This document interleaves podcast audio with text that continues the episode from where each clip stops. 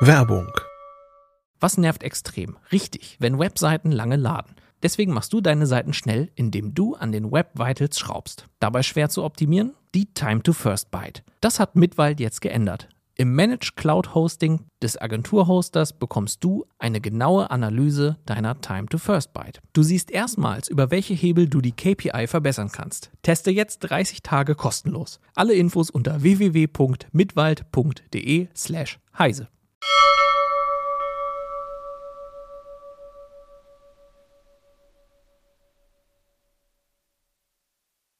Heute im CT Uplink schauen wir auf das Jahr 2021 zurück und gucken uns die beliebtesten Artikel an und die Dinge, die uns am meisten begeistert haben im Team.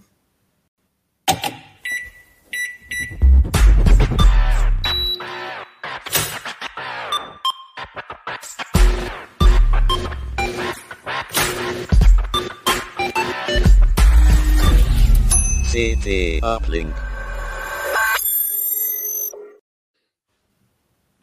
Bevor wir jetzt richtig einsteigen, äh, die Folge hat einen Sponsor und der ist MSG. Wie MSG IT-Lösungen für die digitale Welt von morgen gestaltet? Mit agilen Teams, modernster Technologie und ihrer IT-Expertise. Als international agierende Unternehmensgruppe mit weltweit mehr als 8500 Mitarbeitenden bietet MSG ausgezeichnete Karrierechancen in der Softwareentwicklung und IT-Beratung. Schaffen Sie nachhaltige IT-Lösungen und bewerben Sie sich jetzt unter karriere.msg.group.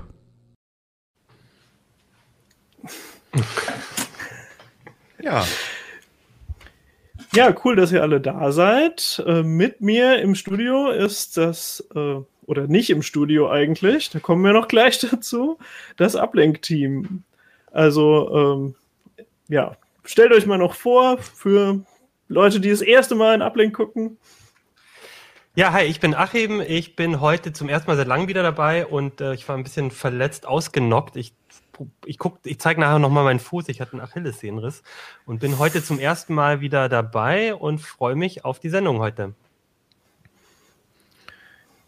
Ja. Keno. So, Keno. Achso, ich, Ach so, ich soll auch was sagen. Ja, ja, ich bin Keno. Ich war auch schon länger nicht mehr dabei, aber ich freue mich. Äh, obwohl doch neulich habe ich noch einmal eine Sendung moderiert, aber ich habe auch ein bisschen Pause gemacht, weil ich mich um unseren YouTube-Kanal 3003 gekümmert habe. Aber ich freue mich, dass ich hier sein kann heute. Ja, und ich bin Sophia. Ich bin von der CT Fotografie und äh, erst kürzlich zum Uplink-Team gestoßen, aber ich freue mich auch sehr dabei zu sein. Es macht mir auch sehr viel Spaß und ich freue mich heute sehr auf die Sendung. Wundervoll. Ja, und ich bin Pina Merkert. Obwohl da steht Pina programmiert in der Einblendung. Das hat mir sehr gut Ja, gefallen. ich bin auch Pina programmiert. Ich äh, habe nämlich eine Kolumne in der CT, wo ich über Programmierthemen schreibe das lassen wir dann die Gegenleser durchgehen, dass ich dann auch mal Ich-Form benutzen darf. Oh, crazy. Ja. Crazy, crazy, crazy.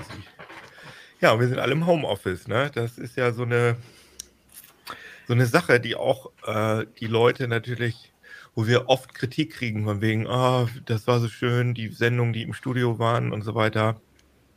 Aber wir haben auch ein schönes Studio und ich würde auch echt gerne mal wieder dahin.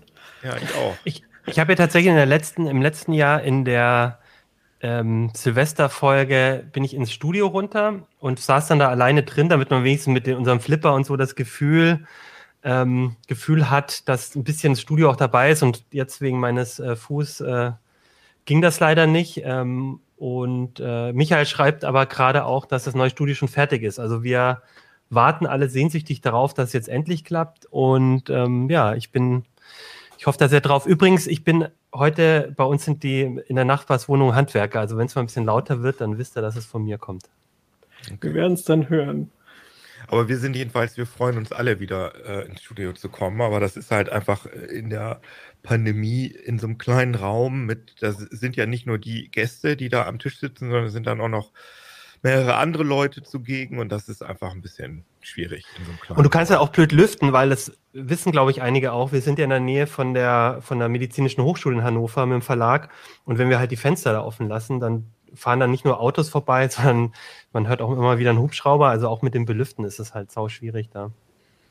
Ja, genau. Also, aber 2022 wird das ja hoffentlich was Alles werden. besser. Irgendwann. Ja, das haben wir 2020 halt auch gedacht. Ne? Das ist halt so ein bisschen so ein Ding, dass man so gedacht, ah, puh, scheiß 2020, 2021 endlich vorbei, die Kacke. Ja. Aber wir haben ja, also genau, wir hatten, wir haben ja nächste Woche, wir haben ja nächste Woche die äh, unsere berühmt-berüchtigte Predictions, Vorhersagen ähm, ähm, Sendung. Und da kann ich euch schon mal ankündigen, da wird es, da haben wir auch einige, wir und auch die Zuhörer, Zuhörerinnen, äh, einige Vorhersagen gemacht. Mal gucken, wer recht hatte, was das, wann wir wieder ins Studio kommen und so angeht. Ja, also für mich ist das schon ein, ein, interessantes Jahr irgendwie. Also klar, wir haben uns das alle nicht ausgesucht, dass wir in so einer bescheuerten Situation sind und da gibt es dann so eindeutige Negativaspekte, wie zum Beispiel, dass wir das Studio nicht nutzen konnten. Ähm, aber zum Beispiel habe ich jetzt auch so ein bisschen zwangsläufig einfach mal die Möglichkeiten vom Homeoffice ausprobiert und das hat schon auch Vorteile. Also zum Beispiel fällt der Weg zur Arbeit weg. Und äh, bei mir persönlich ist jetzt so, dass ich hier im Haus äh, eine ganz schöne Werkstatt habe und äh, ich tatsächlich so Bastelartikel und so hier leichter machen kann als im Verlag. Ja, das und, geht mir auch so, dass ich äh, hier, also ich finde im Homeoffice, also ich finde viel Büro auch schön, also gerade die soziale Komponente. Aber ich muss sagen, dass dadurch, dass einfach der Arbeitsweg wegfällt, der ja bei mir immer so auch so 40 Minuten mit dem Fahrrad ungefähr gewesen ist, eine Tour. Also man hat irgendwie schon das Gefühl, dass man mehr Zeit hat dadurch, muss ich sagen. Und ähm, ich habe hier ja auch immer mein äh, YouTube-Studio eingerichtet. Und äh, das ist auch besser als im Verlag, weil da ist es immer so, da muss man, da haben immer mehrere die Räume benutzt und da muss man immer oh, da kann ich jetzt nicht und kannst du mal aufhören zu telefonieren da und da muss man immer so viel organisieren und hier, wenn, wenn mir danach ist, dann setze ich mich hin und mache ein Video. Also das finde und das kann auch nachts um zwei sein. Äh, ist alles egal. Also ich finde so für, für mein Workflow funktioniert das gut, aber ich merke schon, dass man dieses Soziale, das vermisst man schon. Und ich glaube aber, dass diese Pandemie, da, wenn, wenn irgendwas positiv war, dann wird es wirklich die Idee von New Work, also dass so Remote-Arbeit eigentlich auch ganz geil funktioniert, das wird wirklich, das ist ja wirklich nach vorne gebracht worden, dass auch etwas eher so konservative Unternehmen quasi dazu gezwungen worden sind, das auszuprobieren. Und ich glaube, dass das viel Umdenken erzeugt. Also gerade, ich weiß halt, dass gerade in der Tech-Branche gibt es viele Leute, die äh, gut was drauf haben und die sagen, äh, ich werde nie wieder bei irgendeiner Firma arbeiten, die mich zwingt dazu, irgendwie an irgendeinem Ort zu sein. Also klar, es kann irgendwelche speziellen Meetings geben, dann fahre ich dahin. Das ist dann aber irgendwas geplantes, so irgendwas Nettes. Aber ich werde jetzt nicht, ich werde mich von meinem, mir von meinem Arbeitgeber nicht vorschreiben lassen, wo ich zu arbeiten habe. Das klingt jetzt ein bisschen komisch, aber ich habe das Gefühl, dass es inzwischen viele Leute gibt, die gemerkt haben, dass das geht und die das jetzt einfordern. Und es hat ja vielleicht auch für die Arbeitgeber Vorteile, dass sie eben ja Bürofläche sparen können und so weiter und vielleicht, dass die Mitarbeiter glücklicher sind. Ich bin sehr gespannt, wie sich das entwickelt. Ich denke, das ist ähm, auch was, was da, was, was, was, also was, das kann ich auch richtig gut nachvollziehen, weil ich bin Pendlerin und ich pendel tatsächlich mit dem Zug also mit dem ICE. Also ich benutze eigentlich auf dem Weg zur Arbeit alle Verkehrsmittel einmal. Ich fahre mit dem Auto zum Bahnhof, fahre mit der, mit, mit der S-Bahn zum ICE, mit dem ICE nach Hannover, mit der S-Bahn zur Karl-Wichert-Allee und mit der Straßenbahn zum Büro. Und ähm, dass, äh, ja, ich, dass, dass das wegfällt, das ist ähm, für mich auch ein Segen, was ich da an Zeit ähm, gewonnen habe. Und das äh, triggert natürlich auch so ein anderes Denken, im, also auch bei mir und auch eine andere Wahrnehmung von Zeit und äh, was man da eigentlich so für Zeit auf der Schiene oder was ich da an Zeit auf der Schiene so lasse, dass das eigentlich der totale Wahnsinn ist. Und ich bin auch, ich freue mich auch, dass das eine Debatte ist, die angestoßen wird. Wie wollen wir in Zukunft leben und arbeiten? Ja, und ich finde cool, dass, ist, dass man sich auf einmal Gedanken macht, was ist mir eigentlich wichtig? Also was ist eigentlich das, was zeichnet eigentlich meine Arbeit aus? Und dann merkt man, aha, ich vermisse die, die Smalltalk-Momente in der Kaffeeküche mit den Kollegen. Ich vermisse jetzt die In-Person-Meetings, vermisse ich persönlich überhaupt nicht, weil das halt oft auch Quatsch gewesen ist. Ne? Also ich, vorher hat man das alles so als normal und gegeben gesehen und hat es nicht wirklich äh, in Frage gestellt und jetzt wird das alles so, ist das alles so neu auf dem Prüfstand und ich glaube auch, dass das eigentlich eine ganz gute Sache ist. Ich, ich sehe gerade, äh, Producer Michael hat gerade gesagt, dass das Thema Homeoffice und Homeoffice-Pflichten, dass das äh, auf Heise Online immer so Top-10-Artikel sind. Also das scheint nicht, scheint nicht nur uns so zu gehen, dass uns dieses Thema gerade interessiert. Ja, also ich, ich weiß so aus meinem Bekanntenkreis, dass es halt auch einige Fälle gibt, wo es halt wirklich nicht gut funktioniert hat. Also äh, zum Beispiel ein Kumpel von mir, der ist Geri äh, Rechtspfleger bei einem Gericht. Ich und dachte, äh, der hat einfach äh, der hat einfach nicht gearbeitet zum, zum Teil. Also die, die haben das nicht hingekriegt, das zu, ähm, also die Workflows zu digitalisieren. Äh, der hat eigentlich einen Bürojob, also der hätte zumindest den allergrößten Teil seiner Arbeit hätte er im Homeoffice machen können. Und die haben das technisch nicht auf die Reihe gekriegt.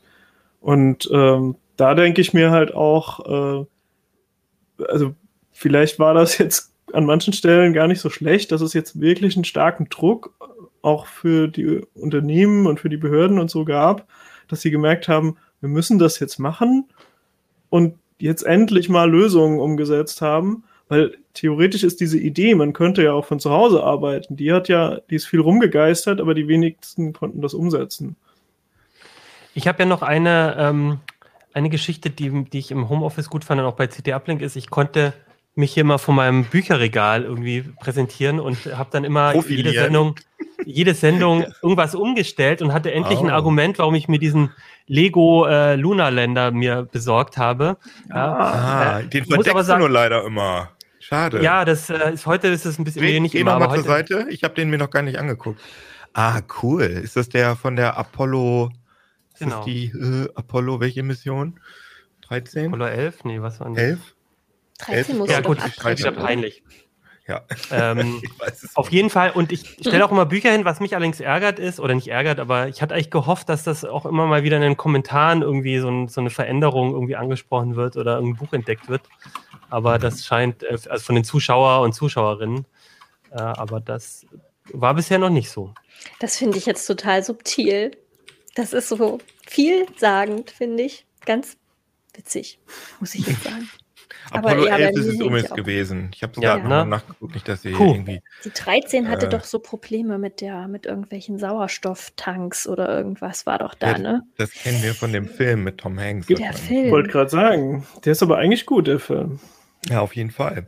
Ich wollte noch sagen, dass ähm, viele Leute natürlich immer, gerade bei diesen Homeoffice-Sendungen, immer den schlechten Ton kritisiert haben. Und also ich also, also diese Diskussion wurde sehr emotional geführt. Vor allem so ein Tech, äh, so ein Tech-Magazin wie CT, die müssen das doch wohl hinkriegen, den Ton hinzukriegen. Aber Leute, klar kriegt man das an einem bestimmten Ort problemlos hin, dass man den gut ausstattet. Aber wenn man Sendungen macht, in denen potenziell 80 Leute drin vorkommen können, die alle andere Gegebenheiten haben, ist das halt eben nicht so einfach. Und es ist leider, man, es reicht auch nicht, den Leuten irgendwie gute Headsets oder Mikrofone hinzulegen, weil nämlich der Kontrast, wenn Leute, vor allem die, die, die unterschiedliche Tonqualität der einzelnen Gesprächspartner, die fällt immer auf. Das heißt, eigentlich müsste man alle 80 Leute mit dem gleichen Equipment ausstatten und das ist zum Beispiel bei meinem Setup hier mit meinem Mikrofon ziemlich umständlich, weil man braucht dann noch ein, äh, ein, ein Audio-Interface, man braucht noch einen Vorverstärker für das Mikrofon. Ich habe sogar zwei Vorverstärker bei diesem Mikrofon, weil das Ding. Ja, erzählt ja. mal, ich, ich glaube, wir, also wir im Team haben eigentlich alle irgendwie aufgerüstet dieses Jahr. Ähm, vielleicht ist das mal ganz interessant, was wir jetzt so benutzen, weil das sind ja alles technische Dinge, die äh, auch Zuhörer äh, vielleicht für ihre Videomeetings und so gebrauchen können. Ich habe mir einfach das Standardmikrofon, da bin ich total der, der Lemming. Äh, ich habe einfach das Mikrofon genommen, gekauft, was ungefähr alle Leute äh, auf YouTube und in Podcast benutzen. Also gefühlt, hab, ich, also dieses blöde Schure SM7B. Ich habe gesehen sogar, gefühlt. ich, ich habe sogar gesehen, äh, Obama und ähm, hier, ähm, Bruce Springsteen, die haben ja auch einen Podcast ja, zusammen. Die haben alle, das auch. Alle ja. benutzen dieses Mikrofon und ich glaube, dass es, das ist ein gutes Mikrofon. Da ist übrigens auch äh, Michael Jacksons Thriller ist damit aufgenommen worden. Das finde ich immer sehr interessant. Kann man also auch für Gesang benutzen. Lalala. Ähm, aber ähm, ich glaube, dass das wirklich ganz viel Herdentrieb ist, dass, dass man dieses blöde Mikrofon halt ständig überall sieht und man denkt, ja gut, wenn Joe Rogan oder sonst wer das benutzt, dann muss das ja gut sein, dann kaufe ich mir das jetzt auch. Aber es ist halt auch ein Scheißmikrofon, weil es halt, wie gesagt, es reicht, also in meinem Audio-Interface ist ein Mikrofon Vorverstärker drin. Das kann auch 48 Volt Phantomspeisung, was das Ding braucht. Es reicht aber nicht mal ansatzweise, um dieses Scheißding zu, zu powern.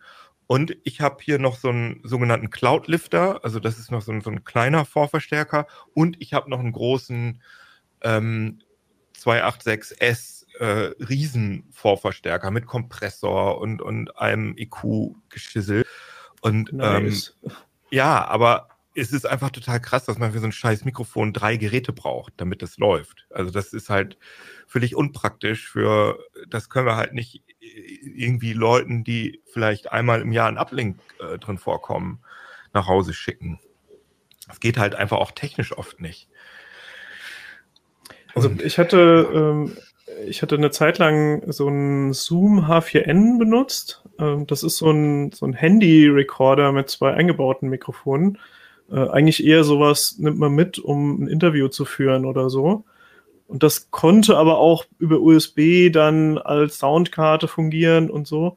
Das Problem ist nur, dieses Ding musstest du immer starten und dann hat das irgendwie so ein paar Sekunden gebootet und äh, dann musstest du einstellen, dass du es in diesem USB-Modus benutzen willst. Und erst danach ging das los und dann musstest du jedes Mal den Ton pegeln, weil es sich nicht merken konnte, was der Pegel war. Und mhm. das war einfach echt nervig. Und irgendwann habe ich dann äh, Johannes, unseren Videoproducer, gefragt, so, hey, was, was würdest du für ein Mikrofon empfehlen? Einfach so ein Großmembran-Kondensator-Mikrofon. Und der hat mir hier so ein Auna Mic 900B. Ich kann es mal so Mhm. Hier. Äh, das hat einfach direkt einen USB-Anschluss. Und äh, ich bin ziemlich happy damit, weil das auch, also mein Linux macht überhaupt keinen Stress. Das hat das immer sofort erkannt und so. Und ähm, seitdem benutze ich das am Rechner. Da hat das nicht sogar, das hat glaube ich sogar so eine Klinkenbuchse, dass man sogar direkt ans Mikrofon einen Kopfhörer anschließen kann. Oder ist das, ist das nicht die, das 900B? Ich meine, es gibt von Auna eins, wo das geht. Und das ist natürlich ganz cool, weil man sich dann auch selbst hören kann. Nee, das geht mit dem nicht. Ah, okay. Ich, ich glaube, Liane bei CT Zock, die hat so ein, ähm, so ein Setup, wo sie äh, sich sofort selbst hört. Das war irgendwie sehr wichtig. Ah ja, okay. Das hängt so ein bisschen davon ab, ob man, ob man das halt braucht, die eigene Stimme auf dem äh, auf den Kopfhörern. Ja. Ich habe bei mir auch noch, also die, die Kamera ist irgendwie noch ein kompliziertes Setup. Ich habe so eine äh, Systemkamera, die äh, kann äh, eigentlich quasi einfach, wenn sie an ist, kann sie ein, Display mit dem Bildsignal beschicken. Mhm. Und äh, das kann man halt benutzen, um dann äh, so ein HDMI-Grabber zu machen. Also man hat, ich habe dann so ein Mikro-HDMI-Kabel zu so einem äh, HDMI-Grabber von Elgato und der mhm. kann sogar in 4K-Auflösung äh, das, das Videosignal grabben und dann habe ich halt eine Kamera mit einem besseren Objektiv und einem größeren Sensor und benutzt die ja, als Webcam. das beste Videobild, muss ich sagen. Jetzt, also für mich jetzt aussieht. Das ist echt gut. Ja, ich hoffe immer, dass das alles reibungslos funktioniert, weil so ganz perfekt ist es manchmal nicht, weil. Ähm, ja, heute äh, hast du auch so ein, so ein Lag, habe ich schon gemerkt, ja. Also aber, ich, aber ich, ich weiß gerade nicht genau, was, was ich machen soll. Also ähm, das Problem ist, 4K ist dann wieder für ähm, diese Videokonferenzsoftware zu viel. Damit können die nicht umgehen. Und äh, deswegen habe ich äh, OBS Studio äh, laufen. Das wird ja oft so für, für Leute, die Game Streaming machen und so, die nehmen das auch gerne. Und OBS Studio liest sozusagen dieses 4K-Signal von der Kamera ein und gibt es über ein virtuelles Kameradevice in geringerer Auflösung wieder aus. Halt wahrscheinlich äh, erzeugt das den Lag dass da so viel gemacht wird mit dem, mit dem Signal, oder? Könnte ich mir vorstellen. Könnte sein. Also ich, ich konnte es leider bisher noch nicht so debuggen, dass ich es wirklich gewusst hätte, ähm, sozusagen welchen Lag ich wann sehe, weil ich es schien mir nicht immer gleich zu sein. Aber ich bin was, offen für Tipps. was, was, habt ihr denn für ein Setup? Ach, also ich, Sophia. Fang du an, Sophia. Nee, fang du an. Ich habe es mir wirklich sehr leicht gemacht. Ich habe ein USB-C-Kondensatormikrofon. Äh, ähm, ich bin noch nicht so lange dabei. Ich habe äh, nicht so äh, viel investiert. Also ich habe, das hat noch nicht mal 30 Euro gekostet, ist von Toner. Toner. Von wem? Toner. T-O-N-O-R. Ah, ähm, nie gehört, okay. Klingt echt gut. Genau, ich, weil ich nicht wusste, wie lange mein Engagement hier äh, gehen würde, dachte ich, ich gehe erstmal auf Nummer sicher. Ne? Ja, aber das, das ist doch schon mal total komisch, dass du das selber bezahlt hast. Das kannst du ja auch mal heise bezahlen lassen. Das stimmt, das habe ich mir dann ah. auch gedacht. Ich habe jetzt mittlerweile Neu. auch dieses äh, Auna geschickt bekommen. Und mhm. das habe ich aber noch nicht eingerichtet. Und weil das funktioniert, dann dachte ich mir, und das habe ich jetzt noch nicht so viel schlechtes Feedback dazu bekommen. Nee, das klingt das super. also ich, ich, ich finde, du, du, hörst dich gut an. Also ich, das scheint mir preis-leistungsmäßig echt äh, ein ganz, ganz guter Deal zu sein, dein Mikro.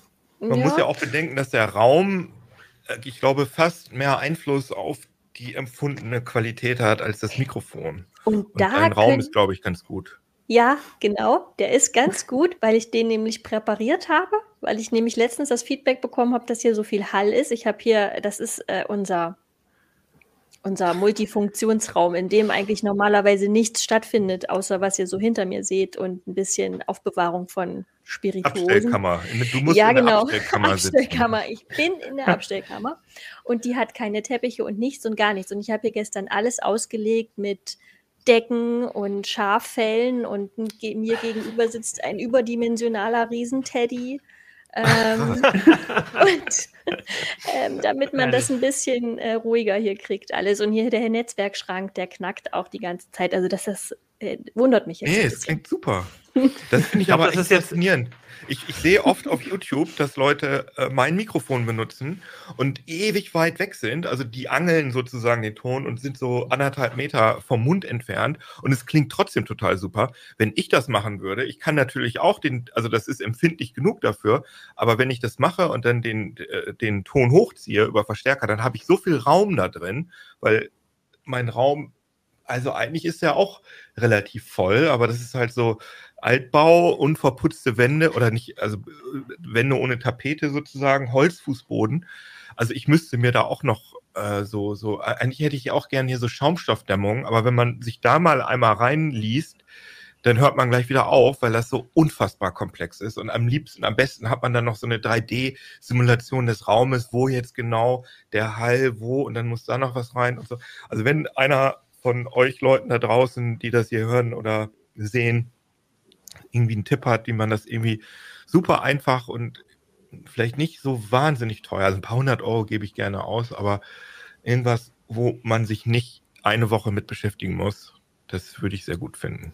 Jemand ich finde, das ist auch äh, zu einem gewissen Grad ein, äh, ein optisches Problem. Also wenn du halt irgendwie solche, solche Schaumstoffabsorberkeile an die Wand klebst, mhm. dann, dann sieht es halt aus, als ob du, also wir haben ja so eine so eine Schallmesskammer im Verlag, wo wir irgendwie die Geräuschentwicklung von PCs messen und so. Mhm. Und das ist halt, das ist kein Raum, in dem du leben willst eigentlich. Ähm, was manchmal gemacht wird, ist, ähm, es gibt da so Bauanleitungen, da kannst du ähm, so mit Steinwolle oder so, also mit Baumarktmaterialien kann man sich Absorber selber bauen und die zum Beispiel auch mit Stoff bespannen, der dann ein Dekor hat oder so. Steinwolle nicht ungesund? Ich nee, also ich, ich müsste also noch mal nachgucken, welch, welcher Dämmstoff das war, aber es, äh, du, du konntest einen, einen Stoff, mit dem du normalerweise dein Haus dämmen würdest, die Außenseite, mhm. den konntest du auch als, ähm, als Dämmstoff für, Aha, für okay. ähm, Schallabsorber benutzen. Das war halt relativ günstig. Also du bist ja jetzt äh, offensichtlich in einem Wohnraum, also irgendwie in so einem Wohnzimmerartigen Raum. Aber bei mir ist es halt einfach mein Arbeitszimmer und Studio. Also da würde mir das, ich finde das, glaube ich, sogar ganz cool, wenn das so Tonstudio-mäßig äh, professionell aussieht. Also, naja, aber jetzt haben wir auch schon so viel darüber geredet. Jetzt muss Achim noch mal kurz sagen, was du für ein Setup hast und dann lassen wir weitermachen. Na klar, ähm, ich habe ähm, mir auch, das äh, habt ihr glaube ich schon gesagt, ähm, dieses Jahr ein bisschen aufgerüstet und habe jetzt einen Rode Procaster. Das hatte ich den oh. Tipp glaube ich von Michael bekommen. Das ist, äh, war nicht ganz so teuer wie das Shure. Das war auch so mit so ein Argument. Und ich muss sagen, dass ähm, äh, das, also bin ich auch sehr zufrieden und äh, seht ihr auch und habe das jetzt auch an dem, darum ging es mir eigentlich auch an so einem kleinen Mischpult von Yamaha dran und da eben auch den Kopfhörer, dass ich mich selber halt auch hören kann. Das war auch so ein Argument. Und ein Tipp, den ich aber noch habe, weil der hat mir echt weitergeholfen, das war auch von Micha, unserem Producer, und zwar den den Arm, an dem das Mikro ist. Ich habe da halt immer bei, was ich bei Amazon für, oder bei Thomann für 20 Euro so den billigsten Arm gekauft, weil ich dachte, naja, es ist ja egal. Und die sind dann alle so locker und ruckelig und irgendwann leiern die aus. Und da habe ich einfach einen gekauft, der tatsächlich 50 Euro gekostet hat, so ein bisschen teurer war. Und das war echt mit das, die beste Investition daran. Ne? Die haben dann so ein bisschen verstärkte Gelenke und so ein bisschen wie bei Kino auch. Ich glaube, du hast auch ein bisschen einen besseren. Ähm, das wäre nochmal mein Tipp. Wenn ihr so ein Mikro aufstellt an so einem Arm, dann kauft da nicht den billigsten. Den, den ich habe, den habe ich gerade gesehen, den gibt es gar nicht mehr, aber einfach gucken, da ein bisschen mehr zu investieren. Das wäre noch ein Tipp von mir. Ja, ich habe den Blue. Und der ist auch tatsächlich, wenn ich hier das Mikrofon verstelle, macht das keine, ich hoffe, dass es für euch keine Geräusche macht. Das ist halt ziemlich cool. Ja, das ist ähm, cool. Äh, und ich wollte noch sagen, Achim, und du hast die tollen Bayer Dynamic äh, Kopfhörer, mhm. die Profi-Dinger. Hast du dir auch die 770 Pro? Sehr schön, ja. Ja, die sind toll, die, die habe ich auch. Die, hm, aber nicht so, okay. Ich habe meine alten, meine alten Sennheiser-Gurken äh, hier, die HD 380 Pro, die habe ich schon wirklich seit, seit vielen, vielen Jahren. Habe jetzt einfach die Polster ausgetauscht. Die gibt es immer noch als Ersatzteil. Und das sind jetzt nicht die allertollsten Kopfhörer, aber ich mag die gerne und die sind schön leicht. Also. Ich, meine Bayer-Dynamik habe ich witzigerweise, weil das ja eine deutsche Firma ist, klingt ja auch total deutsch, Bayer-Dynamik, die habe ich äh, in Tokio in einem Gebrauchtwarenladen gekauft. Ah ja, sehr gut. Und, äh, und die, die Polster ausgetauscht, weil man bei Bayer Dynamik eben diese ganzen Ersatzteile kriegt und äh, ja, bei Sennheiser auch. Und, ja. Guter Tipp. Wollen wir mal zu den Dingen kommen, die uns dieses Jahr gut gefallen haben? Unbedingt. Wie wollen also wir es machen? Ich hätte also, äh, ein Spiel, eine Serie, ein Hörbuch, einen 3D-Drucker und ein Programm. Genau, also wir haben alle, wir haben uns alle fünf Sachen überlegt, äh, ganz frei. Also fünf, es können Medien sein, es können vielleicht auch Entdeckungen sein, es können Gadgets sein. Also irgendwas, was uns dieses Jahr gut gefallen hat und was wir gerne weiterempfehlen würden, vielleicht auch. Vielleicht können wir das ein bisschen so strukturieren, dass wir einfach mit irgendeinem Genre anfangen und wir fragen da mal ab, ob jemand in dem Bereich irgendwas hat. Wir können ja zum Beispiel mal, wollen wir mal mit Büchern. Ich nutze das mal kurz als Cliffhanger, dass wir hier nochmal eine oh, kurze Pause für den Sponsor einfügen. Unbedingt. Wie MSG IT-Lösungen für die digitale Welt von morgen gestaltet? Mit agilen Teams, modernster Technologie und ihrer IT-Expertise. Als international agierende Unternehmensgruppe mit weltweit mehr als 8500 Mitarbeitenden bietet MSG ausgezeichnete Karrierechancen in der Softwareentwicklung und IT-Beratung. Schaffen Sie nachhaltige IT-Lösungen und bewerben Sie sich jetzt unter karriere.msg.group. Jo. Wollen wir vielleicht mit Büchern anfangen, weil ich, ich muss leider sagen, ich habe keinen, ich lese eigentlich, ich habe immer viel gelesen, aber ich habe dieses Jahr, ich weiß nicht, ob das an der Pandemie liegt oder dass ich jetzt hauptberuflich YouTube mache, aber ich konnte mich irgendwie nicht gut auf Bücher konzentrieren dieses Jahr, muss ich sagen. Also irgendwie habe ich es nicht, ich nicht viel gelesen. ich habe dieses Jahr mehr Bücher gelesen als die letzten zehn Jahre. Ähm, Ach krass. Jeweils, ja. Also ich habe, das war mein lesereichstes Buch dieses Jahr, äh, in den letzten Jahren, dieses Jahr. Ja, hast du äh, doch bestimmt auch was in deiner Liste, oder? Ich habe tatsächlich nur ein Buch mitgebracht. Ähm, soll ich, äh, dann fange ich an, ja, oder? Wie, ja, ja. Also ich habe ähm, von, ich, ich weiß aber nicht, ob ich den Namen richtig ausspreche, Andy, Andy Weir oder Wire, nee, Weir heißt er, glaube ich, den man kennt von Der Marsianer. Das war ein ziemlich, ah, ja. mhm. sein, sein Debütroman. Und er hat in diesem Jahr ein neues Buch geschrieben, das heißt auf Englisch Project Hail Mary und im Deutschen Der Astronaut.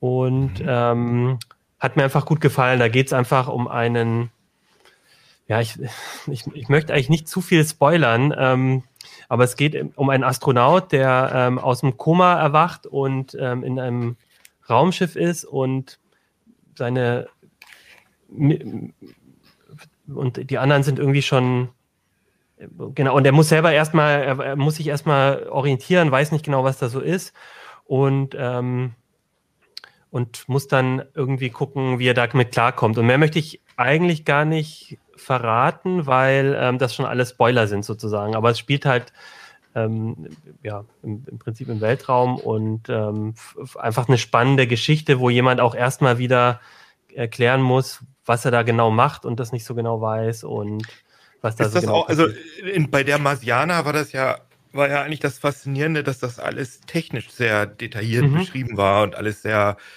ähm, kompetent, sag ich mal. Also irgendjemand wird bestimmt sagen, das ist alles Quatsch, aber es, als für mich als Nicht-Astronaut klang das bei der Marsianer alles, als hätte das alles Hand und Fuß. Ist das bei der Astronaut auch so?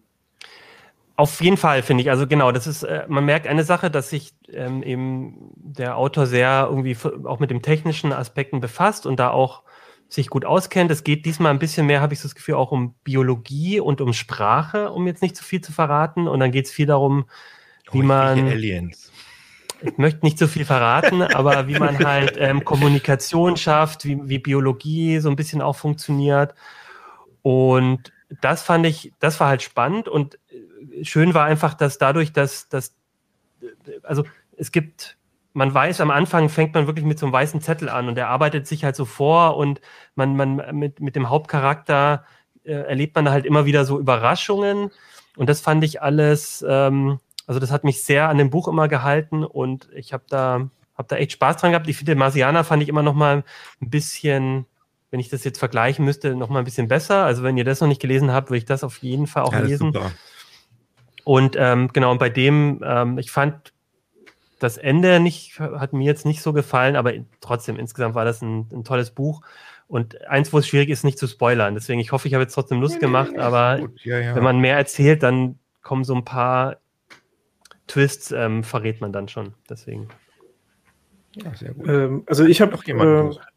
Äh, ich habe quasi ein Buch. Ich bin nämlich auch, also sonst habe ich das nicht so gemacht, aber ich habe dieses Jahr angefangen, mehr Hörbücher zu hören.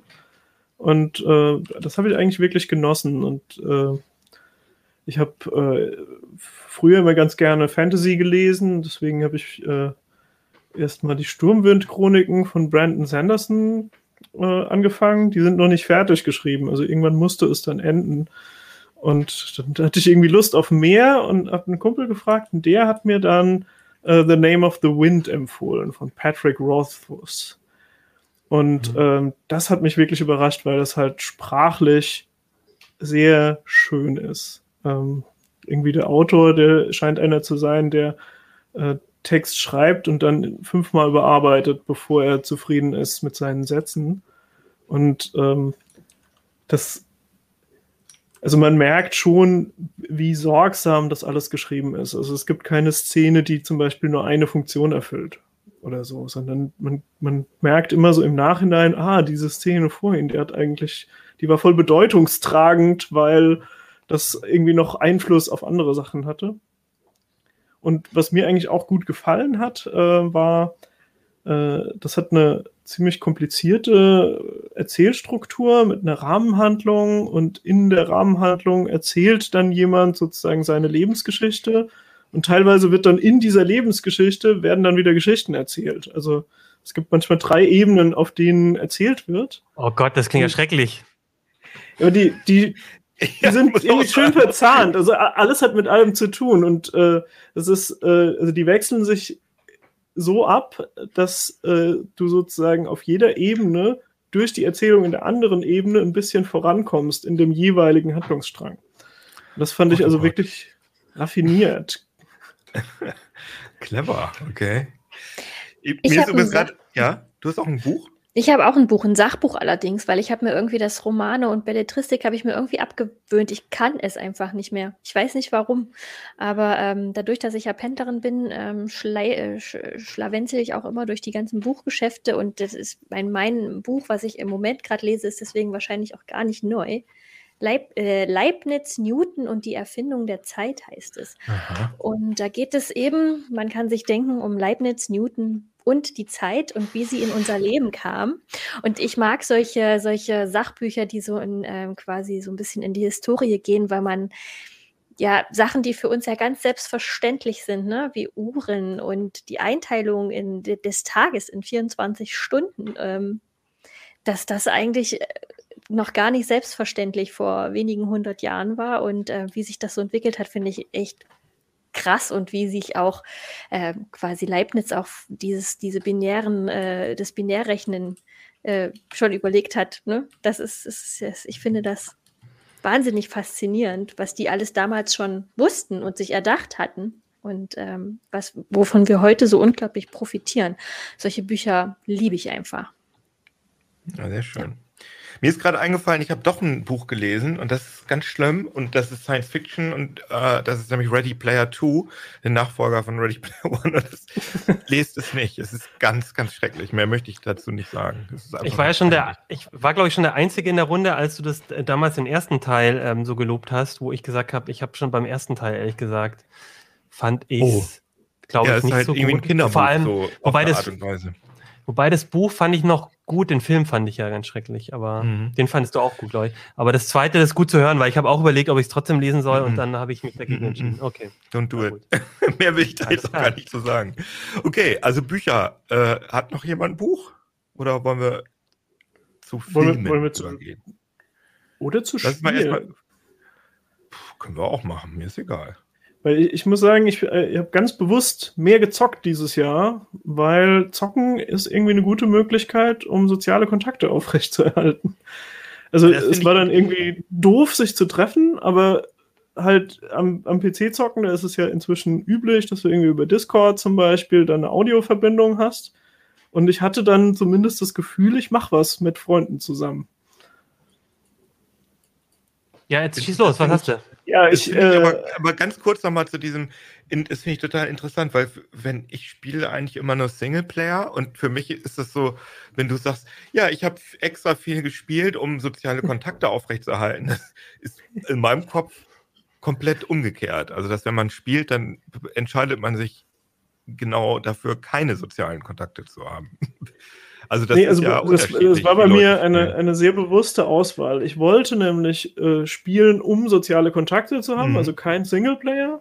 Und äh, ich wollte auch spielen, äh, was nicht competitive ist, also wo wir uns nicht in die Haare kriegen können. Und mhm. deswegen äh, haben wir uns kooperative Spiele gesucht und äh, sind dann auf Satisfactory gekommen. Und mhm. zwar äh, Satisfactory ist ein First-Person-Industriebauspiel.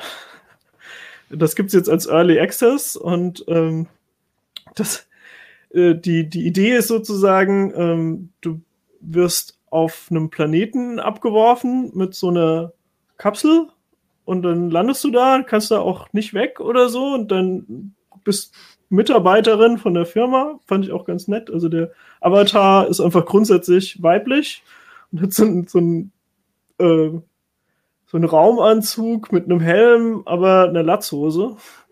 Sieht ziemlich mhm. witzig aus. Und du bist halt ausgestattet mit so einem Universal-Werkzeugteil, mit dem du einfach Dinge bauen kannst. Und dann musst du erst rumlaufen und irgendwie per Hand Eisenerz abbauen und so und dann ruckzuck kannst du einen Miner bauen und dann mit einem Förderband die, das Eisenerz zu einem, einer Schmelzfabrik transportieren und so. Und so mit der Zeit baust du einfach wahnsinnig große und total komplexe Maschinen, die irgendwie 200 verschiedene Sachen herstellen, die du dann wieder brauchst, um aufzusteigen und äh, neue, bessere Maschinen bauen zu können. Und in deiner Welt ist, sind dann da ganz viele Leute oder ist da in der, sind dann in der Instanz nur die Leute, mit denen du dich entschieden hast, das zu spielen? Oder wie funktioniert das? Also ich glaube, normalerweise ist das eigentlich als Singleplayer gedacht. Also theoretisch würdest du sozusagen alleine auf diesem Planeten mhm. abgeworfen werden und das sind nur so Alien-Tiere. Die sind auch teilweise gefährlich. Ähm, und wir haben das aber kooperativ gespielt und dann gab es einfach den gleichen Avatar dreimal und äh, jeder konnte aber Förderbänder bauen und so. Also das ist, fand, findet dann schon, also es ist, ist Multiplayer-fähig, dann ist man in der, man ist schon in der es gleichen ist, Welt. Oder habt ihr das alles? Genau, es ist, es ist Multiplayer-fähig, ähm, aber es ist, es gibt keine Gegenspieler oder so und es ist nicht so, als ob da hunderte von Menschen rumlaufen, sondern alle Menschen, die es da gab, waren quasi wir drei dann. Und man kann aber dann seine Fabriken oder was auch immer, seine Förderbänder direkt nebeneinander bauen und man sieht sich dann auch quasi. Ja, ja, man sieht sich. Äh, okay, verstehe. Also es ist äh, ein, ein Logistikspiel. aber ich fand es sehr unterhaltsam und äh, erstaunlich gut gemacht. Also dafür, dass es Early Access ist, waren relativ wenige Bugs drin und so.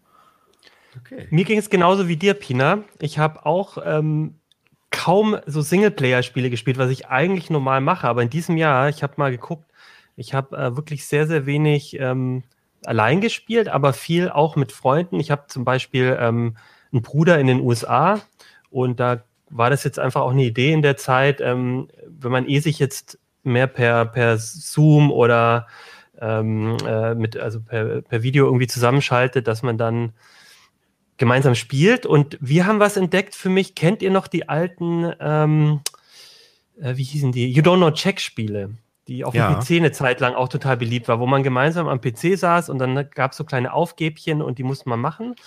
Und die gibt es immer noch. Ja. Die gibt es immer noch und die sind allerdings auf Englisch. Jetzt gut, mein Bruder ist in den USA, der kann das natürlich auch gut und äh, wir hier auch, aber trotzdem, ähm, vielleicht nicht jeder, aber es gibt von diesen Check in the Box, gibt es zwei Spiele, zwei Auslagerungen, die heißen Drawful 2 und Quiplash 2. Ah, witzig, die, ja. Kennst du das?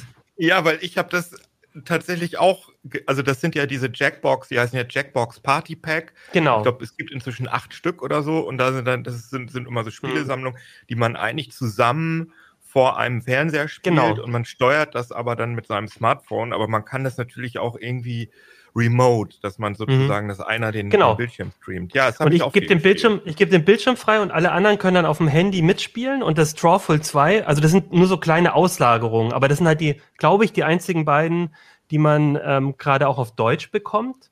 Und mhm. ähm, das eine, das Drawful, da geht es um Zeichnen und du kriegst irgendwie total blöde Begriffe, wie zum Beispiel äh, Regenbogendeodorant. Ja? Und dann musst du das zeichnen und die anderen müssen dann irgendwie erraten, was das ist. Und das ist unheimlich witzig gemacht. Und dieses Quiplash, da geht es dann eher darum, irgendwelche lustigen Begriffe ähm, zu finden, wie zum Beispiel ein ganz schlechter Grund, äh, eine Beziehung zu beenden oder so. Und dann müssen auch mehrere sich überlegen, was könnte da was Lustiges sein und und dann ähm, das machen. Und das, und das Schöne daran fand ich halt, wir konnten das gut dann immer zusammen spielen. Es ist zwar ähm, competitive, ne? also nicht kooperativ, sondern schon gegeneinander, aber es ist halt lustig und es gibt einem immer noch ein bisschen Zeit zwischendurch auch miteinander zu quatschen, weil ich finde halt, ich spiele auch mit ein paar Kollegen Left 4 Dead und äh, da ist es dann oft so, dass du so angestrengt bist, dass du wirklich nur spielen kannst und nicht miteinander redest und bei den Spielen kann man zwischendurch auch ein bisschen quatschen und das wäre mein Spieletipp, wenn ihr irgendwie Leute habt woanders, dann da könnt ihr halt den Hauptbildschirm freigeben und alle spielen mit dem Handy mit. Und ich finde es total lustig. Man braucht schon. Zoom oder Teams oder was benutzt ihr um den? Weil das hat ja auch sehr schön, sehr schön Ton, äh, Sound, Musik und, und mhm. Sprecher mhm. und so, diese Spiele. Und ich muss sagen, wenn ich das Remote versucht habe, das war immer ein riesengroßer Akt, das irgendwie latenzfrei mit dem Ton und so mhm. alles hinzubekommen. Also ich glaube, am besten hat das tatsächlich mit Zoom funktioniert, wenn ich Ja, äh, genau. Mit Zoom und Teams hat das auch, glaube ich, gut funktioniert. Aber genau mit Zoom hatten wir dann eine Zeit lang. Bei den beiden Spielen ist es aber auch so, dass wenn du den Ton nicht mitkriegst, das wird auch alles hingeschrieben. Ja. Das hat ein bisschen was von der Atmosphäre, aber es geht auch ohne Ton. Das heißt, ähm, zum, einer meiner Brüder hat dann nur auf dem Handy äh, gespielt und konnte den Ton dann eh nicht hören. Und das hat aber auch super geklappt. Ja, ich also übrigens in dieser Reihe Fib habt ihr auch Fibbage. Also Fibbage finde ich am allerlustigsten. Das kenne ich nicht. Ja auch, das ist auch äh, in, in mehreren dieser äh, mhm. Jackbox. Das gibt es auch Standalone. Will ich jetzt gar nicht erklären, aber das ist auch super lustig. Okay, also das, wie gesagt, guckt euch mal das an, wenn ihr irgendwie so mit Leuten, also finde ich, es sollte mindestens, glaube ich, vier, besser eher fünf, sechs, sieben, acht Leute sein. Aber ich glaube, so ab vier fängt es an, dann Spaß zu machen. Ja, coole Idee, eigentlich äh, Remote-Partyspiele zu spielen. Hat noch jemand ein Spiel? Wenn nicht, können wir ja auch äh, zum Beispiel zu Gadgets übergehen. Nee, nee, nee, nee, nee. Ich habe, also ich will einmal, einmal hat äh, Videoproducer Michael hat, äh, wollte auch gerne noch mal was sagen. Ähm, und zwar hat er sich, äh, äh hat er ganz viel in Sim Racing, hat Sim Racing in iRacing gemacht und hat auch so ein total krasses äh, Setup. Und da haben wir in 3003, äh, CT 3003, unser YouTube-Channel, da haben wir auch mal ein Video drüber gemacht. Also sucht einfach ein YouTube Racing 3003, dann findet ihr das. Das ist Michaels geiles Sim-Racing Setup, in dem Johannes dann auch Flugsimulator spielt, wenn ich mich richtig erinnere. Und ich würde gerne noch, mein Lieblingsspiel war tatsächlich was ganz, ist was, auch was Älteres eigentlich, aber es ist ähm, eine ganze, ein ganzes Universum, nämlich äh, Pico 8. Kennt ihr das? Kennt das jemand von euch? Nee. Pico 8 ist eine äh, Fantasy, eine Fantasiekonsole, die es eigentlich gar nicht gibt, aber die halt so 80er Jahre Spezifikationen hat. Also sprich ähm, Grafik nur 128 mal 128. Ähm, die Spiele dürfen nur maximal 32 Kilobyte groß sein. Ähm, und äh, es geht also darum, dass man sich sozusagen von den ganzen technischen Möglichkeiten, die man so als äh, wenn man so Spiele entwickelt, die, die es da so gibt, ähm, dass man sich davon nicht so, ja, dass man davon nicht so überwältigt ist, sondern dass man wirklich so ganz klare Rahmenbedingungen hat und sich dann wirklich auf das Gameplay fokussieren kann. Und äh, da, da habe ich mich wirklich, da, da gibt es hunderte super polischte Titel, die ganz, ganz viele Genres, also ist natürlich alles eher so klein, also Plattformer machen schon so das Größte aus. Ähm, aber zum Beispiel der Super Indie äh, äh, Celeste, der war ursprünglich, war das ein kleines Pico 8 Game. Also die Entwickler, die Celeste gemacht haben, das ist ja so ein super schwerer Plattformer, die haben vorher für Pico 8 entwickelt. Und das Geile bei Pico 8 ist, dass die Spiele, die Cartridges sind PNG-Bilder. Das heißt, man kann einfach auf ein PNG-Bild auf der Webseite draufklicken mit rechts, das abspeichern und dann hat man sozusagen, das kann man auch ganz normal doppelt anklicken, dann ist das halt ein PNG-Bild mit so einer virtuellen Cartridge, aber in dem Bild ist auch das Spiel drin. Und das kann man sich dann äh, zum Beispiel auf dem Raspi schmeißen oder auf, da komme ich später noch zu, auf, auf so eine, auf so eine Handheld-Spielkonsole und dann kann man das da auch spielen. Und das finde ich ist einfach wunderschön und diese Community hat wirklich unglaublich tolle Spiele hervorgebracht und es kommen immer noch welche dazu. Und das sind oft so Spiele, die man halt auch in 20 Minuten durchspielen kann. Aber es ist einfach, sind einfach sehr liebevoll gemacht und ich finde es ganz toll. Das heißt, die, die Spieldaten sind dann irgendwie in irgendwelchen Metadaten von einem PNG mit abgespeichert. Genau, die sind so steganografisch da drin irgendwie. Das heißt, das Bild sieht aber normal aus. Ja, ja, das Bild sieht ganz normal okay. aus. Du merkst das gar nicht. Und die, ich habe ja gesagt, dass die Spiele nur 32 Kilobyte groß sein können und diese PNG-Cartridges sind dann vielleicht, keine Ahnung, 50 Kilobyte groß. Also da ist ein bisschen Bild drin und da ist dann halt auch dieses 32 Kilobyte Payload drin. Und das ist einfach super charming. Und man kann aber diese Spiele, also die meisten, glaube ich, wissen das gar nicht mit diesen PNGs, weil die meisten Leute das einfach im Browser spielen auf der Webseite des Entwicklers Lexa Loffel und da kann man einfach sich da durch die Spiele browsen und die einfach äh, im Browser spielen. Und das werden, glaube ich, die meisten machen, dass man das auch als PNG da rausholen kann. Ja. So ist es. Das habe ich gerne gespielt. Aber ich wollte ja gerade zu Gadgets überleiten. Was hast du ah, da für eine... Nein, stopp, stopp. Ich habe vergessen. Ich habe noch ein halt, Spiel. Ich habe noch ein Spiel. Es geht auch schnell. Es geht auch schnell. Aber es ja. ist noch älter als das Spiel, das ähm, äh, Kino, Kino ähm, ähm, äh, vorgestellt hat. Mhm. Oh. Und zwar hier, ich, die Zuschauer, Zuschauer sind es ein Schachbrett hier ich habe tatsächlich aufgrund auch der CT-Berichterstattung, wir hatten jetzt in letzter Zeit auch ein paar ähm, Schachbretter, die irgendwie, äh, die man mit dem Internet verbinden kann und sowas gezeigt. Und irgendwie habe ich, äh, und ich glaube, es gibt auch so einen Schachhype gerade in der Corona-Zeit und irgendwie hat er mich auch erfasst. Und ich habe angefangen auf äh, chess.com irgendwie öfters zu spielen und war begeistert, weil ich habe früher als Kind, als Jugendlicher Schach gespielt und seitdem eigentlich nur noch sporadisch und bin schon irre. Ähm, finde das so total cool, dass du auf so, auf so einer Handy-App irgendwie mit Menschen weltweit irgendwie sofort irgendwie ein Spiel anfangen kannst. Ich meine, das ist irgendwie logisch, aber da habe ich halt nie drüber nachgedacht. Äh, vor, ich habe vor 10, 20, 15 Jahren hatte ich auch mal wieder so eine kleine Phase und habe mit einem Freund per E-Mail gespielt. Das fand ich total nervig, ja, sich immer gegenseitig oder man spielt einen Zug und kriegt dann eine E-Mail. Und das macht total Spaß. Ähm, habe ich, genau, mache ich mit der Android-App von, von chess.com äh, Finde ich total gut. Und ich habe mir jetzt auch überlegt, das ist vielleicht nochmal so ein Weihnachtsprojekt. Äh, ich habe mir so eine LED-Matrix gekauft ähm, zum Basteln mhm. und äh, bin so am überlegen, ob ich mal ausprobiere, so und selber ein irgendwie cooles Internet verbundenes Schachbrett oder irgendwas damit mal rumzubasteln. Mal schauen, ob ich Zeit finde über die Feiertage. Kam dieser Hype eigentlich in dieser Netflix-Serie Queen's Gambit, das Damen-Gambit, oder ist es einfach Pandemie gewesen? Das stimmt, die, die, die, ähm, die habe ich auch geguckt und das hat vielleicht das auch nochmal befeuert. Das hat, glaube ich, auch was damit zu tun. Dieses Jahr waren jetzt auch vor kurzem die Schach-WM, aber ich glaube, das hat ah, ja. auch was mit Gut. Corona zu tun, würde ich jetzt mal sagen. Okay, cool. Ja, äh, Gadgets hast du gesagt, Pina, ne? Ja, ich, ich will wissen, was das für eine Konsole ist, die du vorhin so, Okay, ja, sehr gut.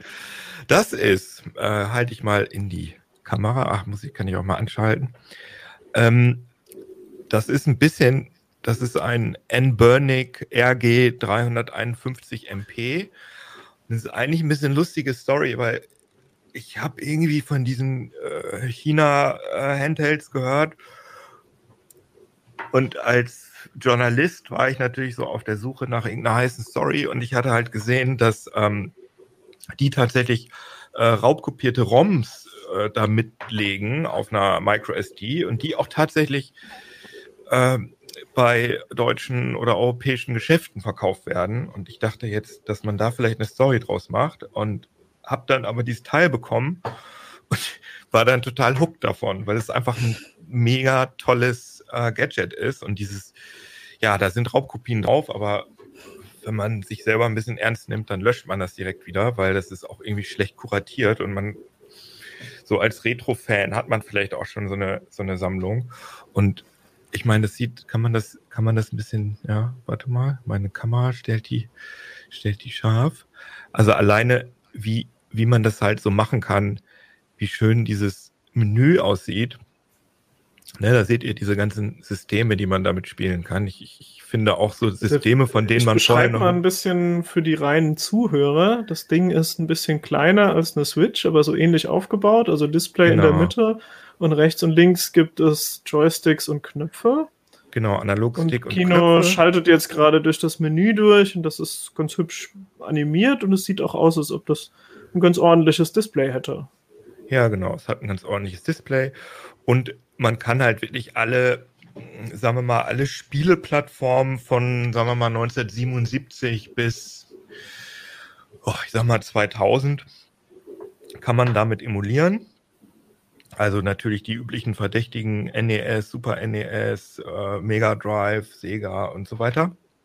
Aber was ich total interessant finde, dass man halt auch Systeme, von denen man, die vielleicht nur in Japan rausgekommen sind, Satellaview zum Beispiel, die, die, der Internetvorgänger von Nintendo, SC3000 sehe ich hier, äh, Pokémon Mini, das ist so, ein, so, ein, so, eine ganz rudimentäre, so ein Mini-Gameboy von Nintendo. Ähm, ja, und das kann man darauf alles spielen und ähm, das, funkt, das ist halt eine, da läuft ein, ein Linux drauf, das ist so ein, so ein ARM, so eine ARM-CPU, bisschen schwächer als ein Raspberry 4, aber es gibt da halt eine große Community, die da, ja, die das, die da Sachen für entwickelt. Und das macht halt einfach auch total Spaß, das so für sich zu optimieren und da rumzufrickeln. Also mir macht das Spaß. Und auch darauf spiele ich eigentlich nur Pico 8 Spiele, muss ich sagen. Also da habe ich mir so eine, so eine Pico 8 Spielesammlung, ich glaube, wie habe ich jetzt drauf? Da habe ich 200 Spiele oder so. Und abends vorm Schlafen gehen spiele ich dann einfach da nochmal ein bisschen Pico 8.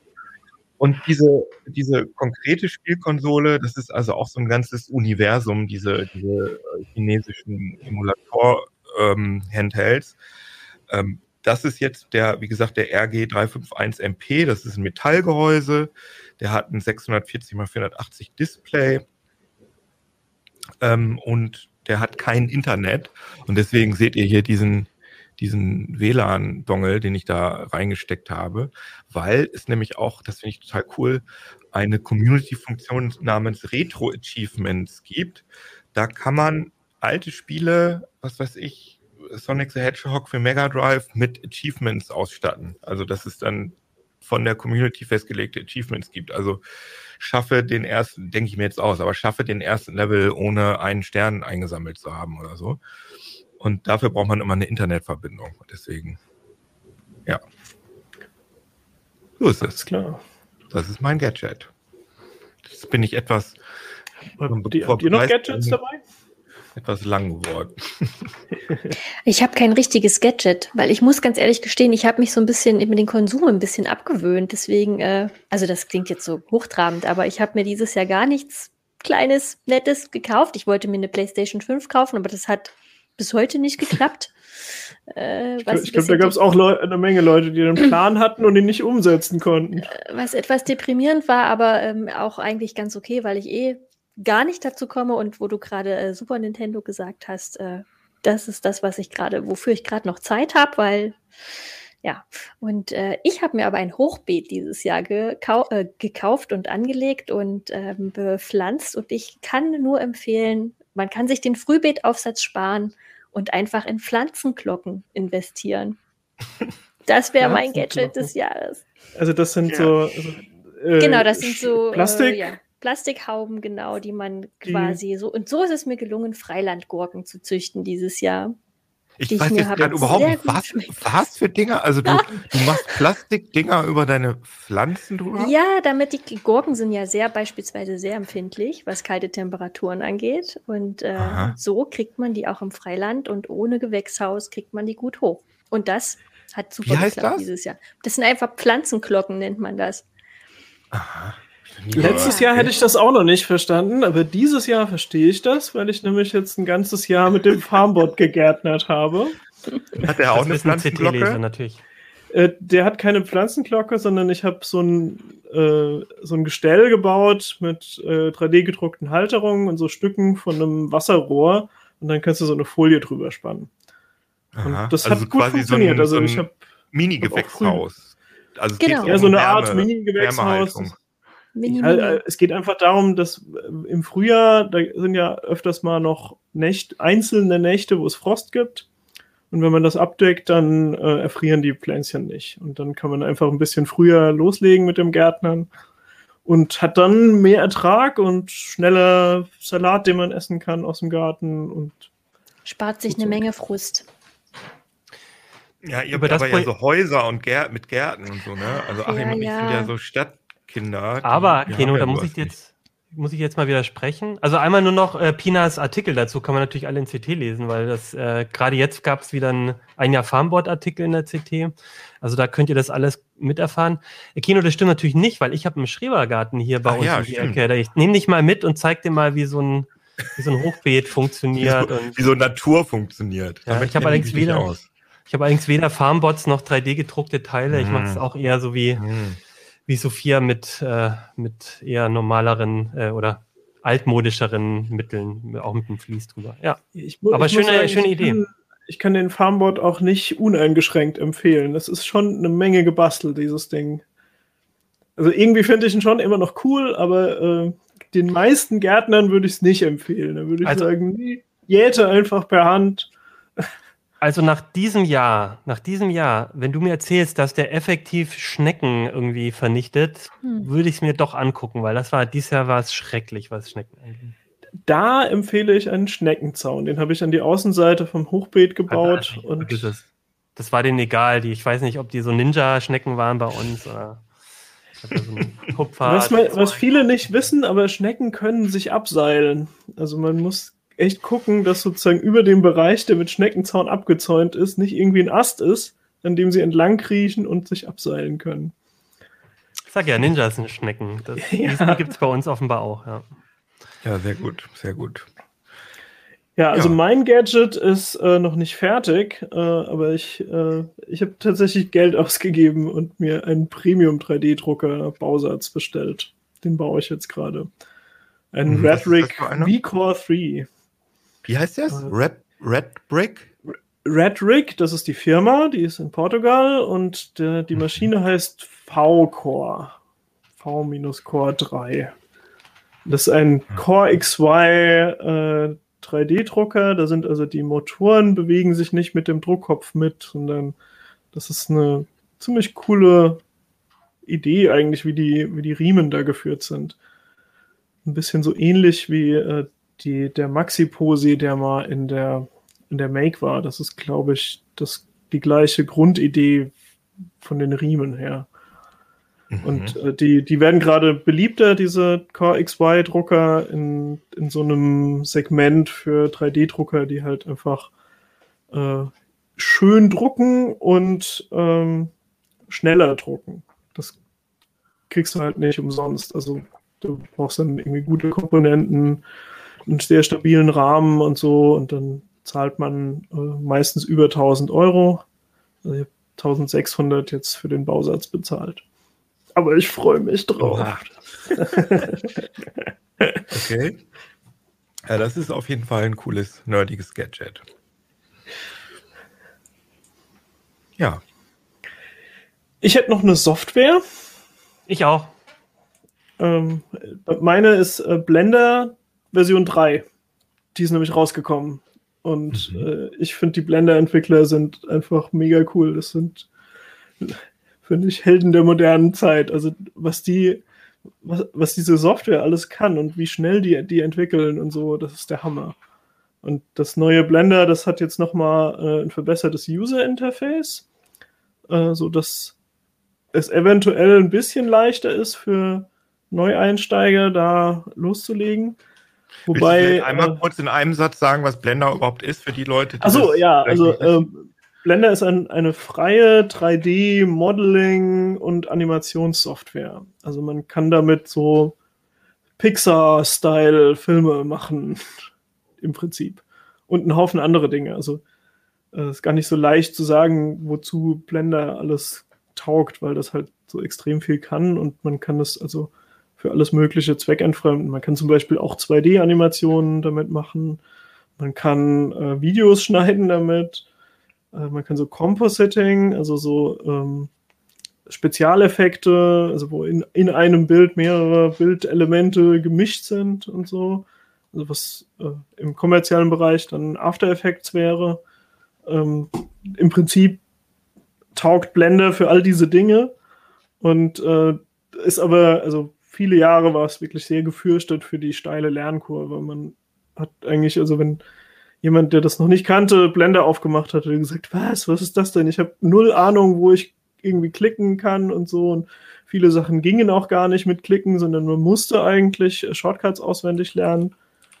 Und äh, das haben sie jetzt ein bisschen vereinfacht. Und ich würde immer noch empfehlen, dass man sich erstmal Tutorials anguckt oder durchliest, äh, weil man wahrscheinlich immer noch nicht einfach so einen Einstieg findet. Aber ähm, äh, die, die Render-Engine ist schneller, die, das Interface ist hübscher geworden und so. Also es ist echt ein Major-Update. Coole Sache. Okay. Achim, du hattest auch noch eine Software, hast du Ja, gesagt? das ist ein bisschen, ähm, ich, ich wollte mich so ein bisschen einschleimen bei unseren Zuhörer, Zuhörerinnen. Äh, ich habe Linux äh, mir aufgeschrieben. Ich habe tatsächlich jetzt in den, in den kälteren Jahren nochmal auf mein also ich hab, benutze immer schon auch parallel auf einem Rechner Linux, habe den aber in letzter Zeit stand der immer weniger, äh, stand der immer mehr in der Ecke und ich habe mir jetzt auf meinem Privatnotebook äh, ein Ubuntu wieder draufgehauen und ähm, mache jetzt eigentlich, also außer ich bin jetzt am, am, am Desktop, am großen, aber wenn ich jetzt ähm, am, am, Notebook bin, bin ich immer auf äh, Ubuntu unterwegs und, ähm, und äh, mache das, versuche da mehr draus zu machen als so ein nebenbei ähm, Betriebssystem. Also ich habe das für mich immer auch mit benutzt so. Aber, aber jetzt versuche ich wirklich, äh, zumindest im Privaten, jetzt erstmal ähm, alles nur noch mit Ubuntu machen, solange ich nicht an die große Spielemaschine muss. Ne? So weit bin ich noch nicht wie Liane und Co., die, ähm, die dann auch zocken auf dem, auf dem Linux-Rechner. Aber das muss man wollen. genau, also das glaube ich, und ich bin halt auch so ein Lightroom-Nutzer, Photoshop-Nutzer, Adobe-Software und so. Also es gibt schon so eine Einschränkung, aber ne, für das Notebook, das ich jetzt auch viel benutzt habe, weil ich ja äh, auch vieles Bein hochlegen muss und dann sitze ich eher auf dem Sofa und bin am Notebook. Und es macht total Spaß und wieder auch neue Software ein bisschen lernen, wieder ein bisschen mehr programmieren. In der Zeit habe ich jetzt auch ein bisschen mehr programmiert auf dem Gerät und das war auch meine Entdeckung also, in diesem Jahr.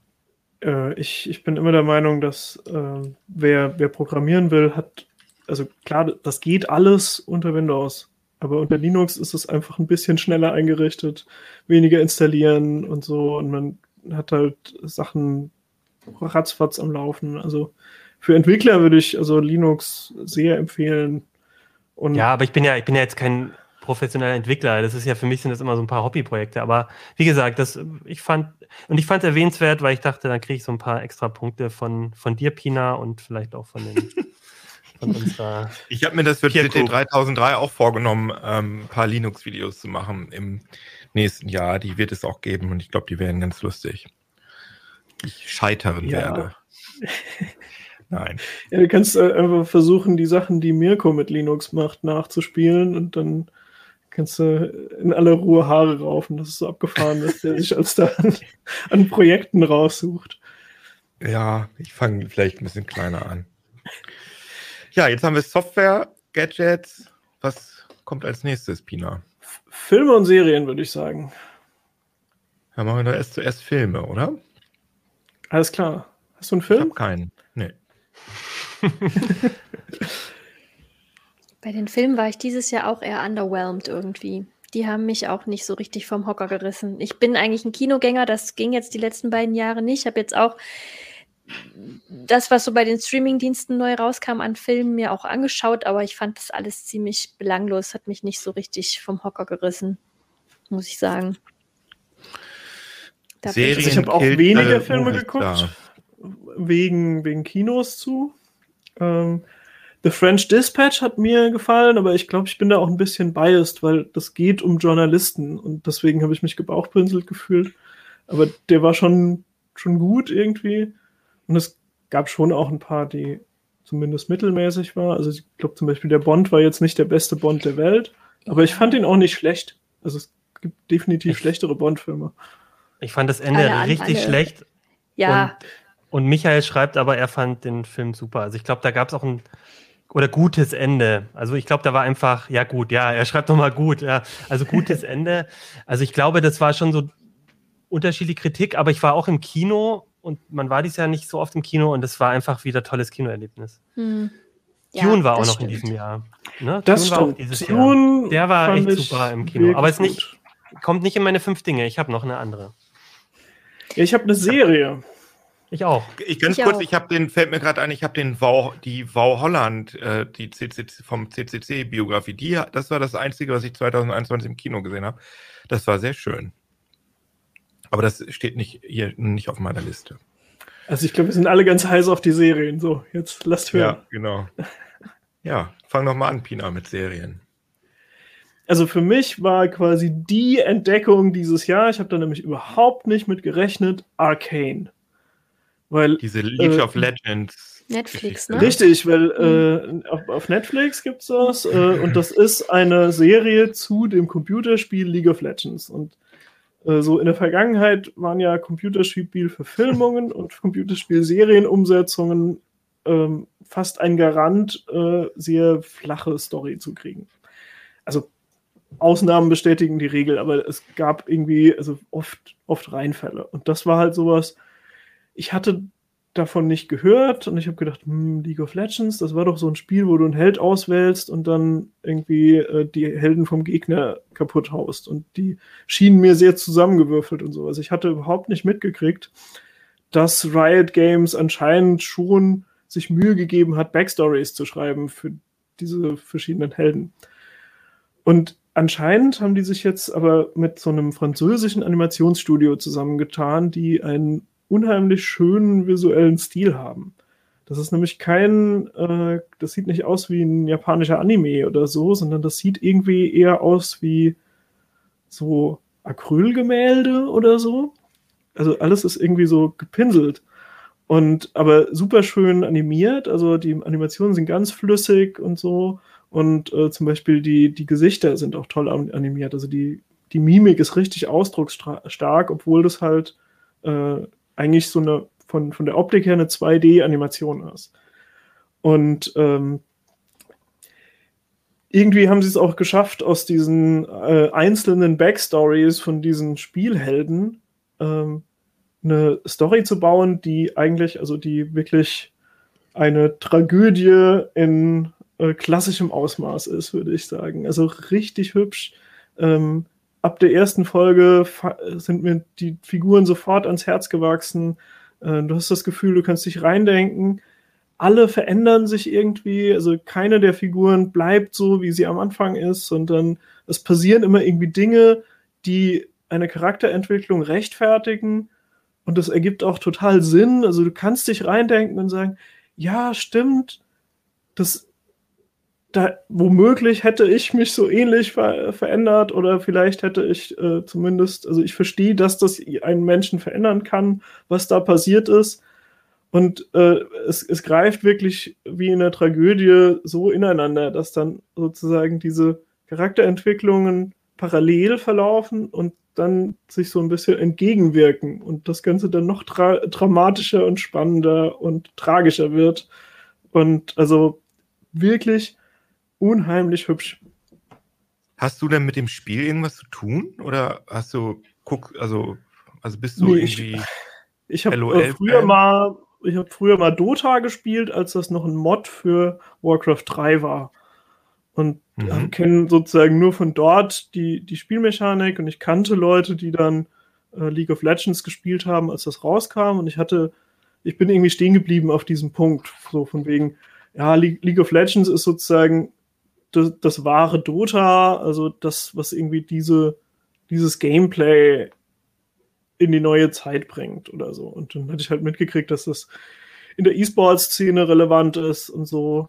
Aber mhm. ja, nur weil ein Spiel E-Sports-mäßig äh, ein Kracher ist, heißt das ja nicht, dass es dann auch eine mega tolle Story haben muss. Also manchmal ist es. Ja, halt vor allem mich interessiert das Spiel halt überhaupt nicht, aber ich habe über die Serie jetzt schon viel Gutes gehört und weiß jetzt nicht, ob man sich das angucken soll.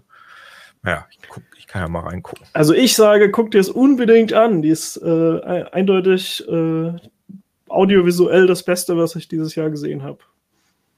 Okay, cool. Ich habe auch eine Serie, die so ähnlich ist, das, oder nicht ähnlich, weiß ich gar nicht, aber ich habe äh, eine Serie, die, glaube ich, sehr verrissen wurde und ich fand es irgendwie trotzdem nett, und zwar Cowboy Bebop. Ich glaube, es ist ah, auch ja. eine Netflix-Serie. Mhm. Und ich bin ja so ein, ich bin so ein alter, alter Anime, äh, Anime und Manga-Fan. Also früher war ich das zumindest sehr viel während der Studienzeit, Studiumszeit. Und ähm, ich habe damals auch, das war ja dann eher in den 90ern, Cowboy Bebop immer als als, als Anime geguckt und fand jetzt diese neue Serie, ist ja eine Staffel und ist auch gleich abgesetzt worden wieder, weil es äh, so schlechte Kritiken gab und auch wenig geguckt wurde wohl. Ich fand es trotzdem nett. Also mir hat das Spaß gemacht und es hat mich so an die so eine, so, so eine alte, coole Anime-Zeit erinnert und ich finde, es ist halt, ich habe ja Firefly, ist auch, finde ich, immer noch eine der großartigsten Serien aller Zeiten und so ein bisschen, bisschen gibt es ja dieses Cowboy- Feeling auch bei Cowboy Bebop, so heißt ja schon so, dieses äh, Rumfliegen mit einem Raumschiff und irgendwelche Aufträge erfüllen. Also mir hat Spaß gemacht und habe die große, die vielen Kritiken gar nicht so verstanden. Also es ist jetzt nicht die beste Serie aller Zeiten, aber ich, ich fand es nett. Ich verrate nicht das Ende. Ich habe angefangen und war eigentlich von den ersten zwei Folgen auch äh, angetan. War ganz cool. Ich glaube, die Kritiken kommen vor allem daher, weil diese ursprüngliche das ursprüngliche Zeichentrickformat so in den Herzen von so vielen Leuten mhm. ist. Und das ist halt immer total schwierig, davon ein, ein Realfilm-Remake zu machen, glaube ich. Also das, das kannst du gar nicht richtig machen. Glaube ich. Sophia, hast du eine Serie? Ich mach's kurz. Ich hat, äh, fand dieses Jahr Only Murders in the Building ganz toll, weil ich mag schrullige Charaktere, ich mag so ein bisschen schrullige Musik. Aha. Und ich, das ist, da geht es im Prinzip um Leute, die einen True Crime Podcast machen über einen Mordfall, der in ihrem Haus passiert ist. Und sie sind aber irgendwie auch selber Teil eines True Crime Podcasts. Ich will nicht zu viel verraten. Ich mochte das einfach, wie die miteinander umgegangen sind. Und ähm, ja, fand ich ganz cool. Läuft auf Disney Plus. Ah ja, mit Steve Martin und Selena ja. Gomez, was ja auch eine sehr interessante Konstellation ist. Die, ja, und das ist, das ist, das ist total schön gemacht. Weil es sind okay. keine, also außer, ich will nichts, nee, ich verrate nicht mehr. Ich habe übrigens doch schon mal davon gehört. Okay, das klingt, äh, das klingt gut. Ja, es ist wirklich. Ja, das äh, sind doch hab, schöne. Achso, Entschuldigung. Äh, ich habe, ja, Pina. Mh. Ich, hab, ich dachte, du hättest nur Filme. Entschuldigung. Ich habe keinen einzigen Film gehabt. Äh, ich habe ähm, Billion Dollar Code ähm, hab, äh, kann ich empfehlen auf Netflix. Äh, das ist eine Doku über die Leute, die in Berlin in den 90er Jahren eigentlich Google Earth erfunden haben. Und ähm, ja, Google Earth erfunden haben und Google es ihnen eventuell geklaut hat. Und das ist halt ähm, eine reale Geschichte, das ist wirklich so passiert, aber das, die Serie ist also eine äh, fictional wie nennt sich das denn? Fiction, eine Fiktionalisierung eines echten Events sozusagen. Also sind also auch Charaktere zu einem zusammengeschmolzen worden und so weiter und so fort.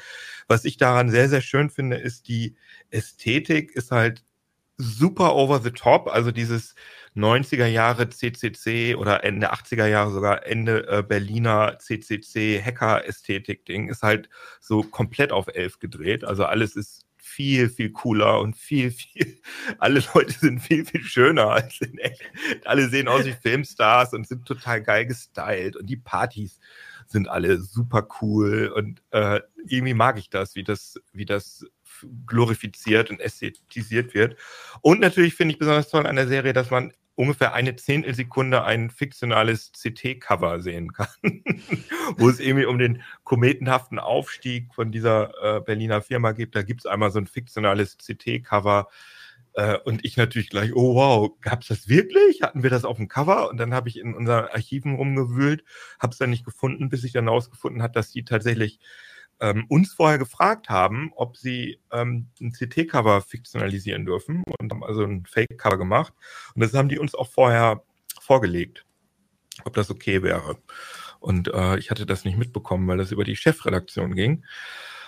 Und äh, da sieht man jetzt also ein CT-Cover in der Serie. Nicht nur deswegen kann ich die empfehlen. Die ist aber wirklich ist eine schöne deutsche Serie über deutsche Computergeschichte. Ja, klingt cool. Ich hätte gesagt, wir sind schon ziemlich lange am Reden. Äh, nutzen wir doch diese schönen Anregungen für die besinnliche Weihnachtszeit. Darf ich noch, ich habe noch zwei Sachen, die ich nicht losgeworden bin. Die würde ich gerne noch sagen. Ja, alles mir klar. extra so eine Liste gemacht. Wir können ja jetzt noch mal die Sachen, die wir nicht, die wir auf unseren Listen hatten, wir hatten ja jeder fünf Sachen vorbereitet, oder? Oder seid ich glaube, wir waren durch? alle schon durch, deswegen, also ich habe gedacht, wir auch schon durch, aber du hast noch unter Sonstiges dann was, oder wie? Ja, genau. Also ich ja, habe noch, mache ich ganz kurz. Äh, ich möchte gerne noch einen Podcast empfehlen und zwar äh, Cui Bono, What the Fuck Happened to Ken Jebsen. Das ist auch ein Podcast, der ungefähr alle Preise gewonnen hat und den natürlich irgendwie jeder kennt, aber trotzdem hat das mir ein bisschen die Augen bzw. Ohren geöffnet, was eigentlich ein Podcast so sein kann und wie ein Podcast produziert sein kann und wie man auch Emotionen äh, kommunizieren kann in einem Podcast mit irgendwelchen Soundscapes und so. Also ich fand das total inspirierend, was man mit dem Format Podcast machen kann und äh, kann das jedem nicht nur inhaltlich ans Herz legen, sondern auch, äh, wie das so gemacht ist und ja, wie Pod, also das ist natürlich ein weltweiter Trend. Also es gibt natürlich super viele, äh, gerade US-Podcasts, die das angefangen haben, so Podcasts zu produzieren, aber der ist, der, ich finde, der kann auch gegen die amerikanische Konkurrenz gut bestehen.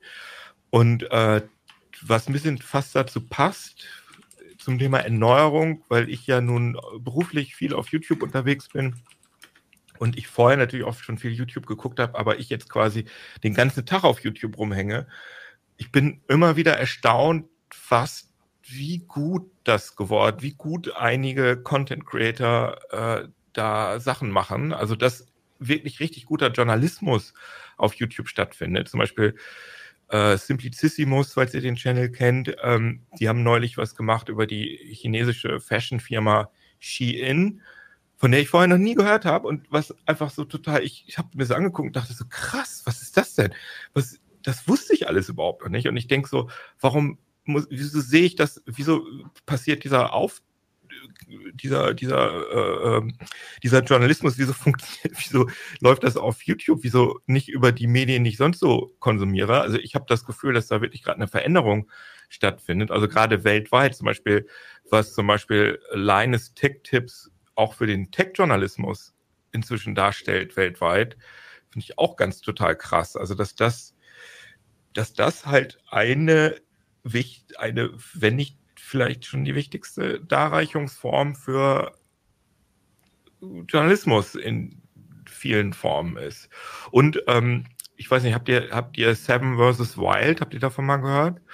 So eine Survivor Wildlife Serie auf YouTube, die auch so Indie-mäßig produziert ist, wo halt Leute in der Wildnis ausgesetzt werden, sieben Leute. Und ähm, das ist einfach tausendmal spannender als das blöde Dschungelcamp. Auch wenn es da sicherlich vieles zu kritisieren gibt, zum Beispiel, dass das nur Kerle sind und keine einzige Frau dabei ist, egal. Aber da gibt es sicherlich viel zu kritisieren, aber ich finde halt krass, wie was da auf YouTube passiert und wie die Production Values da hochgegangen sind. Ich finde, wir sollten uns darüber unterhalten und vielleicht einfach für die Folge in der Woche, weil da wird es nämlich dann um äh, unsere Zukunftsaussichten gehen und da könnten wir vielleicht auch das Thema aufgreifen, inwiefern sich Journalismus verändert mit neuen Medienformaten. Richtig, oh. genau, das ist doch cool. Mach dir mal einen Knoten ins Taschentuch. Mache ich. Knoten. Alles klar. Knoten. Dann würde ich sagen, wir machen für heute mal Schluss und mhm. ähm, wünschen noch eine schöne Zeit zwischen den Jahren. Tschüss. Bye, bye. Ciao. Ciao.